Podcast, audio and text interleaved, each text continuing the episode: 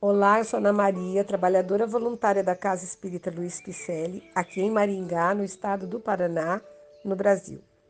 Estou fazendo a leitura do livro Coletâneas do Além, ditado por diversos espíritos amigos através da lavra mediúnica de Francisco Cândido Xavier. O episódio de hoje intitula-se Mensagem Veneranda. Bem-aventurados os que removem espinheiros, os que adubam terrenos ásperos, os que lavram o campo alegremente e semeiam nas leiras férteis, partindo para a frente, entregando os resultados ao Senhor da vinha. Bem-aventurados os que se alimentam com o pão do espírito de serviço. Bem-aventurados os que edificam as sendas do próximo, sem que o próximo lhes conheça a generosidade. Inflamemo-nos ainda e sempre no ideal de servir com o Senhor. De muita pouca utilidade seria nossa adoração a Jesus se não a convertêssemos em atividade laboriosa e fecunda em benefício de nossos irmãos. Em todos os lugares, muitos ensinam com as palavras, entretanto, raros atendem ao Espírito Eterno. Nos mais variados caminhos, a fome de esperança invade as almas sem rumo. E as nossas experiências seculares representam dias de marcha na divina jornada para Deus. A todo instante, viajores incautos reclamam roteiros suplicam socorro os famintos, os sedentos, os imprudentes que gastaram sem propósito edificante os patrimônios sagrados. De quando em quando surgem aqueles que lhes podem atender às rogativas, mas os donos transitórios do pão humano e os senhores dos roteiros intelectuais cobram a colaboração a dobrados preços de ouro.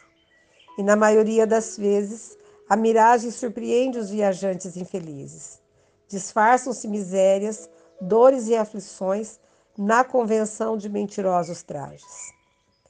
É necessário que apareçam os semeadores do bem e os samaritanos da fraternidade corajosos no sacrifício pelo desacordo com o mundo inferior e habilitados à cruz da redenção, suportando com valor o peso das responsabilidades tremendas, embora sintam em torno a crítica mordente e a ironia venenosa. Compreendemos, portanto, a tarefa dos que se propõem às verdades divinas. Percorrendo os mesmos caminhos do Mestre, conhecerão imensas lutas, incompreensões ásperas e paisagens dolorosas. Todavia, o que repartem pela cooperação, ser-lhes-á restituído em bênçãos. O que fornecem pelo conforto e esperança, receberão em energia o que espalham pela fé, ser-lhes-á devolvido em verdadeira e leal dedicação dos mensageiros da divindade. Nos círculos mais baixos, trabalhos sacrificais e testemunhos angustiosos, mas na esfera superior, realizações e forças novas, entre os homens ignorantes, espinhos e pedradas, entre os espíritos esclarecidos, a fé, a sabedoria e a experiência nas ansiedades terrestres, desilusões e renovações, mas na realidade celeste, edificação e eternidade. Somos a corrente de trabalhadores daquele que até hoje nos ensina constantemente a servir. Necessitamos, nós outros, de ruídos e palavras. Ele, porém, nos ajuda em silêncio. Sofremos e lutamos. Ele aperfeiçoa sempre. Por vezes, a perturbação nos assedia o espírito. Ele, porém, é a paz e a harmonia invioláveis. Irmãos nossos muito amados, Jesus é o nosso orientador supremo. Felizes de vós, toda vez que banhardes o coração nas águas cristalinas do Evangelho da Redenção. Edificante ser-vos-á a experiência humana, proveitosa ser-vos-ão as lutas santificadoras as alegrias, abençoadas as dores, sublimes as renunciações. Benfazeja a mão do tempo, o doce ser-vos-á o despertar. Unimo-nos, pois, em torno do Senhor, e cumprindo-lhe a divina vontade, louvemos o seu nome para sempre.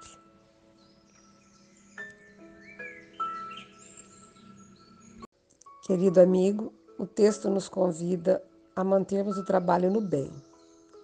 Forças trevosas poderão nos testar e nos convidar a mudar a rota, mas o Pai, que espera por nós, sempre nos fortalece.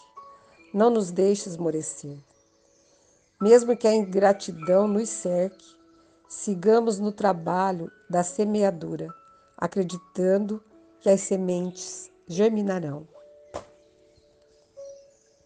Jesus não nos abandona quando estamos dispostos a progredir sempre e a convidar e trabalhar para que outros caminhem conosco. Agradecemos a sua presença, esperamos que você tenha gostado. Mande-nos um alô nas nossas redes sociais, no Facebook e Instagram, com o nome Celp Pselli. Acesse nosso site www.celp-psl.com.br, onde constam nossas atividades presenciais, endereços e telefones. Receba nosso abraço e muito obrigada pela companhia.